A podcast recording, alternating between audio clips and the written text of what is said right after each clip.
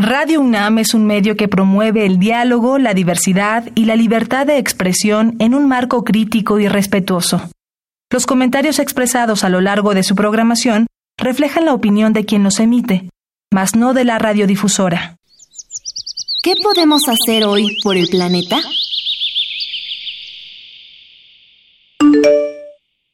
Si la batería de tu celular ya no sirve y compras otra, no la deseches en la basura. Busca centros de reciclaje de estos artículos, ya que, además de producir sustancias venenosas, pueden sobrecalentarse y explotar, produciendo graves daños si no se manejan de forma adecuada.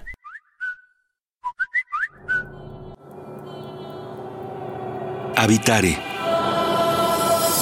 Hola, ¿qué tal, ecófilos y ecófilas? Sean bienvenidos y bienvenidas a este nuevo Habitare Agenda Ambiental Inaplazable. Me da mucho gusto saludarles. Yo soy Mariana Vega y me encuentro acompañando a la doctora Clementina Kiwa como cada semana.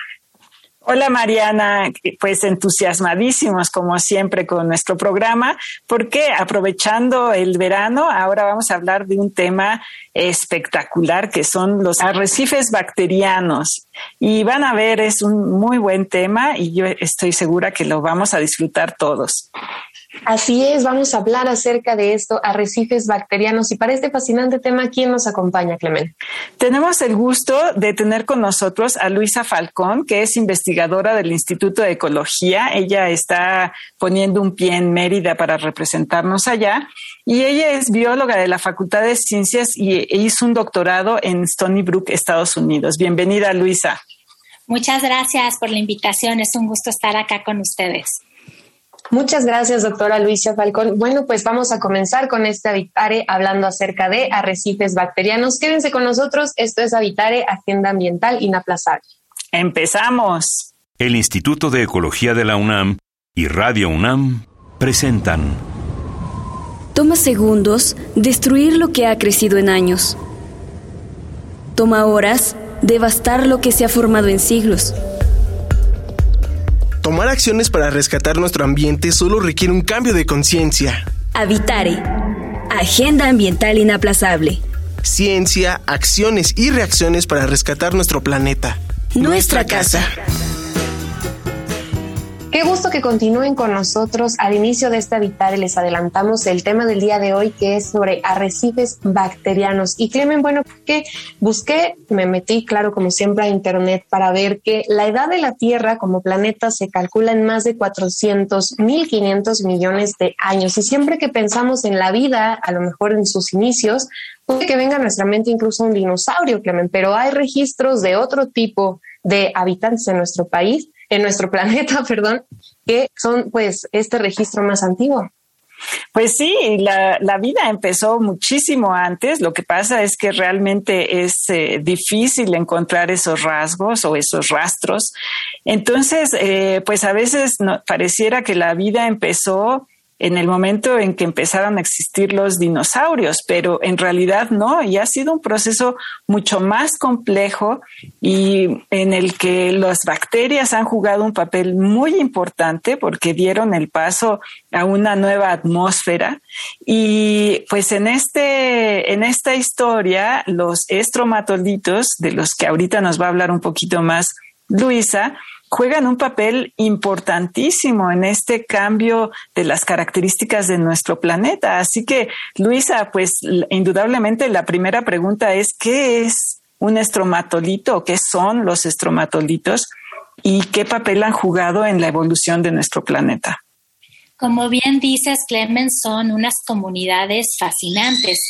Eh, los estromatolitos fósiles representan a los fósiles más antiguos que conocemos.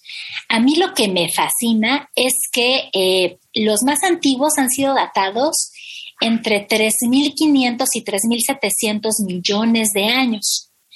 Entonces, eh, cuando pensamos tan atrás en la vida, como bien nos decía Mariana, el planeta tiene como 4.500 millones de años. Quiere decir que para mil millones de años después, no solo ya tenemos evidencia de fósiles, sino que esos fósiles sabemos hoy son comunidades. Entonces, el registro más antiguo de la vida son comunidades que lo que las vuelve muy interesantes es que por la combinación de los metabolismos de los microorganismos que las forman, ahora conocemos sobre todo bacteria y arquea, van a ayudar a que se precipiten minerales, entonces forman rocas. Entonces, estromatolito en realidad quiere decir roca estratificada. Eh, dentro del grupo de los estromatolitos vamos a tener el, el, grupo macro, que son los microbialitos, que son las rocas formadas por microorganismos.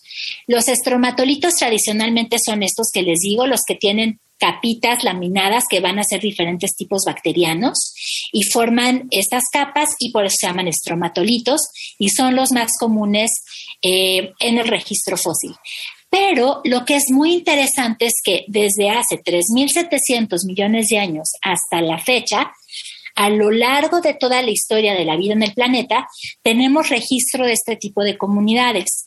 Y en la actualidad hay sitios, ecosistemas de agua dulce en diferentes partes del mundo. México alberga varios sitios que sustentan comunidades que forman microbialitos. Entonces, hoy en día en algunos lugares tenemos a comunidades que obviamente no son igualitas a las que formaron los fósiles del pasado, pero las llamamos símiles modernos de los fósiles más antiguos. Eh, los microbialitos son entonces comunidades formadas por microorganismos que forman rocas. Por su actividad mineral precipitan minerales carbonatados. Doctora, esto que empieza a narrarnos es fascinante porque justo creo que le damos otra mirada al estudio de la misma vida en la Tierra, pero no desde una, una apuesta antropocéntrica, ¿no? De decir que las y los seres humanos somos el centro del universo, sino de la importancia que tienen otro tipo de algo que usted llama y me llama la atención. Dice que la base de la vida no está en el individuo, sino en la comunidad y a lo mejor lo podríamos entender como personas, pero ¿cómo es posible entender el funcionamiento de estas comunidades en el caso de los estromatolitos? A mí también eso que tú dices, Mariana, es lo que más me gusta de estudiar estas comunidades, porque eh, lo ves muy claramente cuando estudias estas comunidades. Tenemos una gran biodiversidad. Eh, hemos estimado alrededor de 8.000 especies diferentes por comunidad de estromatolito. De esas 8.000 especies eh, las hemos identificado con técnicas de biología molecular porque eh, solo podemos cultivar como el 1% de las bacterias y arqueas que se conocen. El resto las conocemos por sus señales genéticas.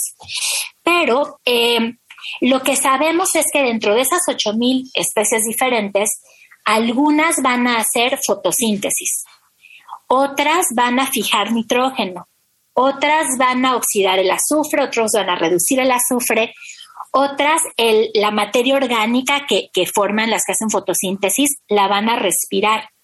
Unas van a hacer nitrificación, otras desnitrificación, eh, otras van a asimilar el fósforo, otras van a usar ese fósforo asimilado y entre todas se logra eh, complementar tanto la formación de biomasa, o sea, la producción primaria, como en cualquier ecosistema, la producción primaria que va a sustentar el resto de la retrófica, como la respiración o remineralización de toda esa materia orgánica y la liberación una vez más de gases.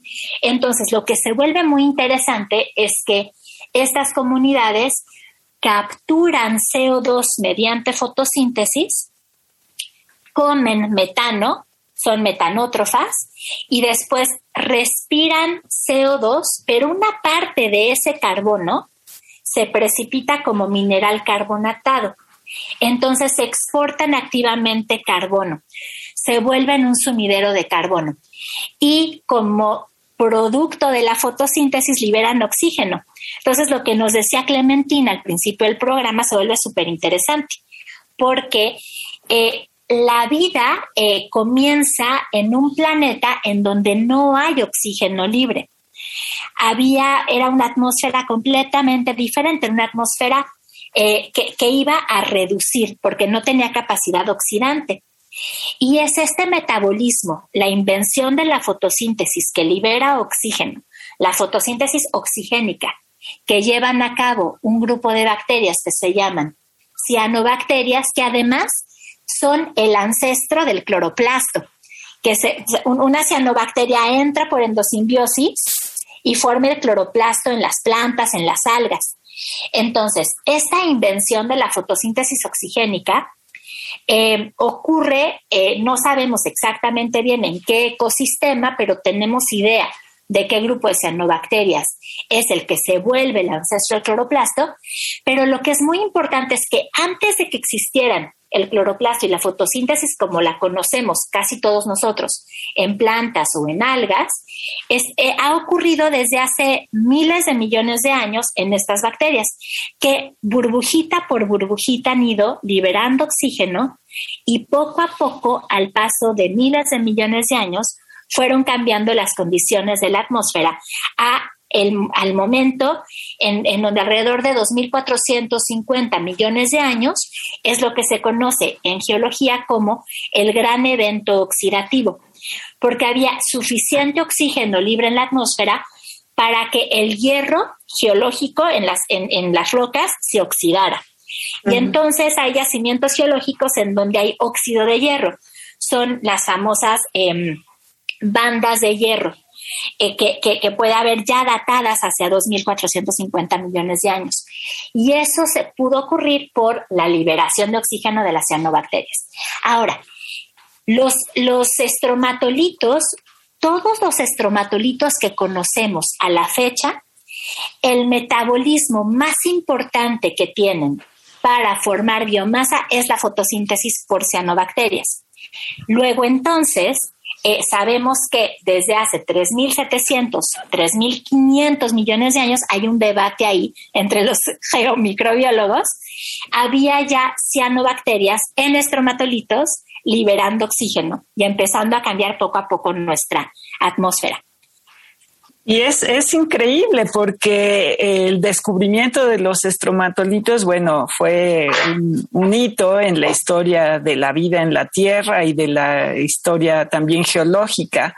Y yo recuerdo que los primeros que se mencionó cuando yo era estudiante eran eh, los estromatolitos que encontraron, si no mal recuerdo, en Australia pero eh, eh, es, es, eh, muy complicado si uno es un ciudadano común de entender cómo estas estructuras que en algún momento pondremos en nuestras redes sociales están vivas. ¿Cómo puedes saber tú como ciudadano que existen estas estructuras vivas que más adelante hablaremos? Existen en Bacalar, en Cuatro Ciénegas, y en la laguna de, eh, de Alchichica, eh, ¿cómo sabemos que están vivas o muertas? ¿No? Porque se ven pues unas estructuras, la verdad, muy bonitas, eh, pétreas, ¿no? Como, como unas eh, roquitas que salen del, del fondo del, de la superficie del, del cuerpo de agua. ¿Cómo lo sabes? ¿no? ¿Cómo lo han descubierto? ¿Cómo? Cuéntanos esa historia, yo creo que es eh, fascinante. sí, la verdad es que, em, como bien dices, eh, es, es una de las grandes maravillas, ¿no? La gente que ha tenido la oportunidad de ir a lugares en donde hay microbialitos vivos, siempre te llaman la atención, porque si bien parecen piedras, claramente no son una piedra. Es como cuando ves un arrecife de coral, ¿no?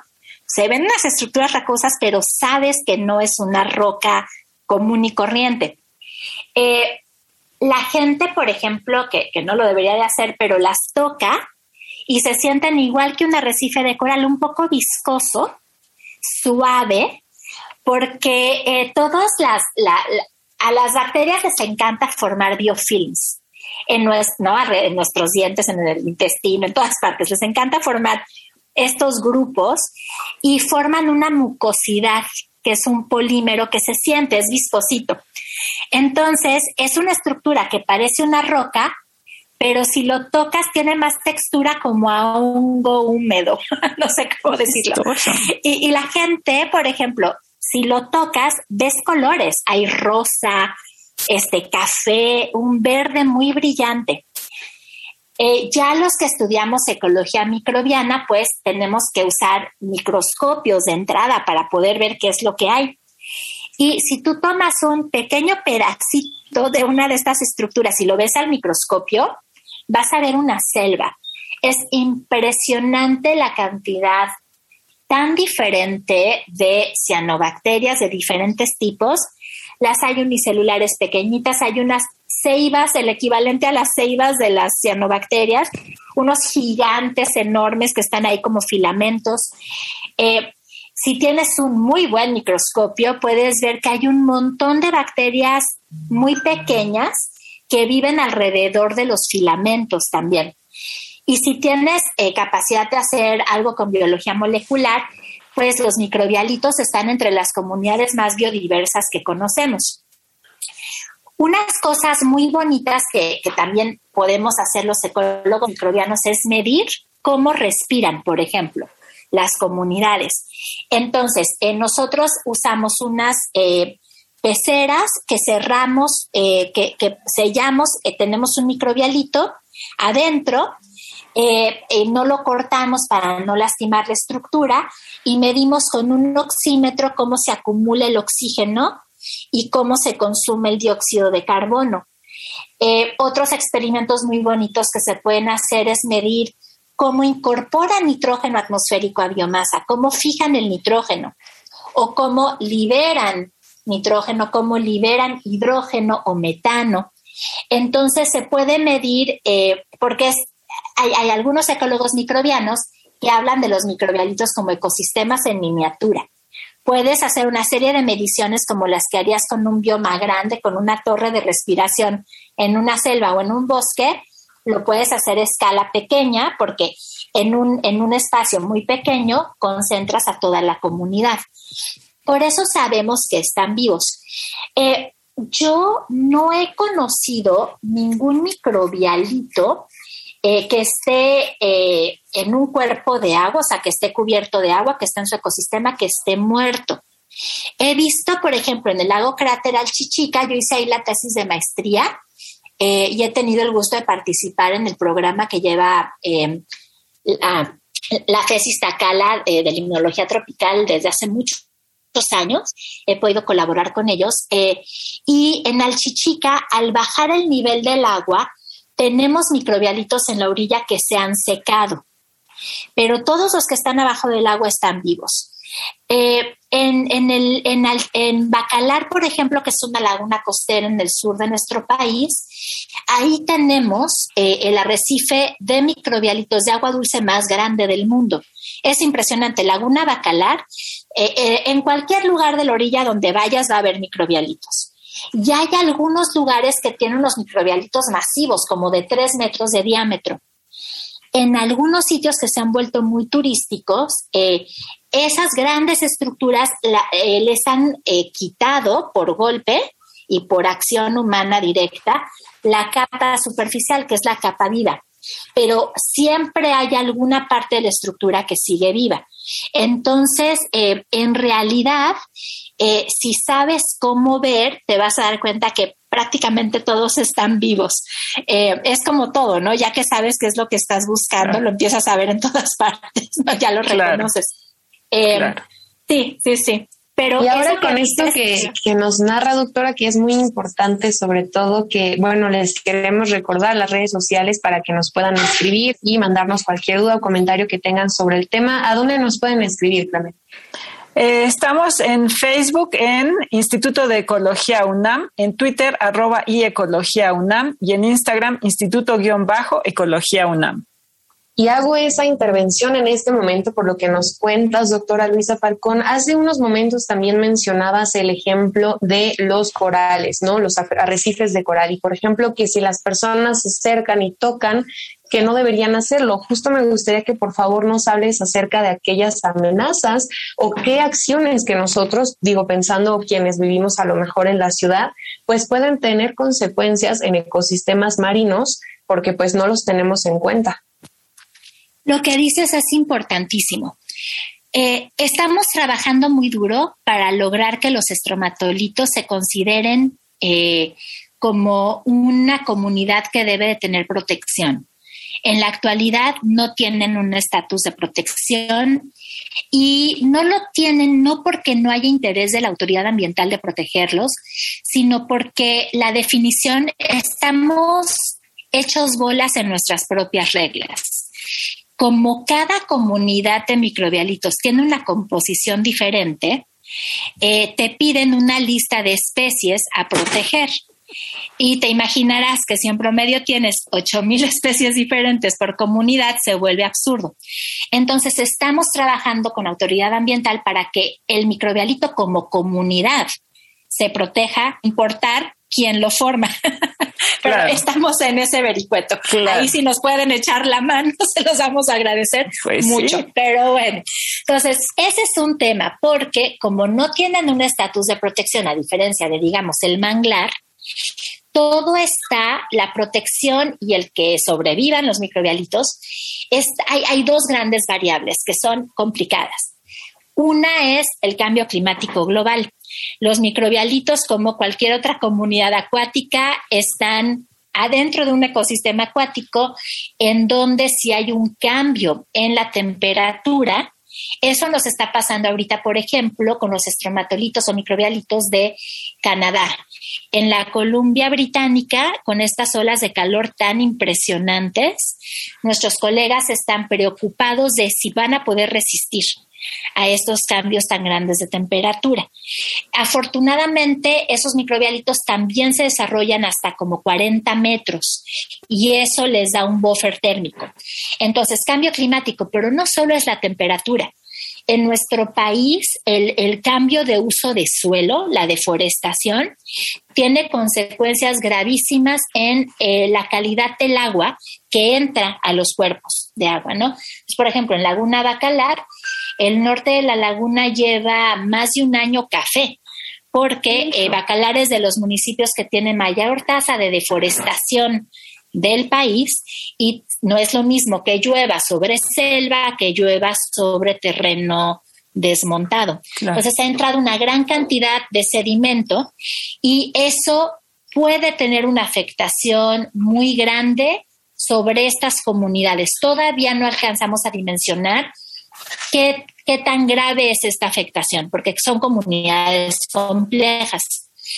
Em, siempre que hay entrada de materia orgánica de un compuesto que es ajeno al ecosistema natural, va a tener una afectación. Entonces, ¿qué es lo que yo tengo que hacer como visitante? Bueno, me tengo que informar. En Bacalar, afortunadamente, la población es muy consciente de la laguna, aman a su laguna eh, y hay un montón de información sobre qué son los microbialitos eh, y, por ejemplo, eh, se sugiere que no se use bloqueador solar cuando se entra al agua, pero no hay quien ejerce, o sea, no hay, no hay quien le, o sea, meta orden en realidad. está en la conciencia del turista y del prestador de servicios. Doctora, aprovecho ahora que comenta, comentas esto sobre proyectos de conservación. Me parece que además de que lamentablemente se nos termina el tiempo de esta Vitare, pero ¿cómo, ¿qué te parece, Clemen, si la doctora Luisa Falcón nos acompaña en el programa para hablar justamente de estos proyectos que son tan necesarios. Exactamente, perdón Luisa, pero es que aquí se abrió un mundo nuevo, ¿no? Y, los pobres microbialitos. Exacto, pero, pero incluso, cierto, sí. E, exacto, incluso que nos platiques esta sensibilización que, que están haciendo allá en, en Bacalar, creo que sería genial si pudiéramos tener un programa más adelante. Por supuesto, cuenten con ello, eh, me encantará y creo que la verdad yo sí soy optimista. Creo que tenemos en México todos los elementos para caminar en el camino correcto. Sí, y solo así lo hacemos no como una ocurrencia de yo quiero hacer tal cosa, sino planeado. Y sobre todo, si los tomadores de decisión, la gente que genera conocimiento y las comunidades locales caminamos juntos, podemos lograr, podemos lograr el desarrollo eh, eh, que, que la gente está buscando, urge, urge mejorar la economía, pero esa economía no va a poder mejorar si estamos destruyendo al ambiente. Claro que sí. Y con ese mensaje que finaliza, doctora Luisa Falcón, creo que es muy importante, sobre todo pensando que ya tenemos este siguiente programa planeado para que nos platiques un poquito más acerca de estos proyectos de conservación, pero ecófilos, ecófilas, irnos con la idea de que si buscamos una reactivación económica en estos eh, lugares, destinos tan maravillosos y tan hermosos con esta relevancia, más vale la pena, como dice la doctora, conocerlos para no perjudicarlo y que los tengamos pues por muchas generaciones más, Clemente. Exactamente, tenemos que cambiar nuestra actitud, informarnos y eh, pues apoyar en la medida de lo posible los proyectos que efectivamente traen un verdadero cambio, cuidando nuestro ambiente y que involucran a las comunidades locales. Así es, pues muchísimas gracias por habernos acompañado, doctora Luisa Falcón. Nos escuchamos en este próximo programa donde nos estarás acompañando en Habitare. Claro que sí, muchísimas gracias. Es un gustazo platicar con todos ustedes. Gracias. Muchísimas gracias. Y antes de irnos, les recordamos las redes sociales para que nos vayan a escribir cualquier duda o comentario que tengan sobre este tema. Claro que sí, estamos en Facebook, Instituto de Ecología UNAM, todo junto, en Twitter, arroba y Ecología UNAM, y en Instagram, Instituto-Ecología UNAM. Y no nos queda más que agradecer al Instituto de Ecología de la UNAM y a Radio UNAM, en la asistencia a Carmen Sumaya, información de Italia Tamés y Esmeralda Osejo Brito, en la voz de las cápsulas, Lisbeth Mancilla, operación técnica y producción de Paco Ángeles. Y en las voces les acompañamos la doctora Clementina Kiwa y Mariana Vega. Les esperamos en el próximo Habitare Agenda Ambiental Inaplazable. Hasta la próxima. ¿Qué podemos hacer hoy por el planeta? En lugar de comprar un tapete desinfectante, utiliza una jerga de tela y procura mantenerla húmeda con agua clorada. De esta manera no contribuyes a la producción de plásticos y espumas artificiales, ya que una vez pasada la emergencia sanitaria, estas serán desechadas.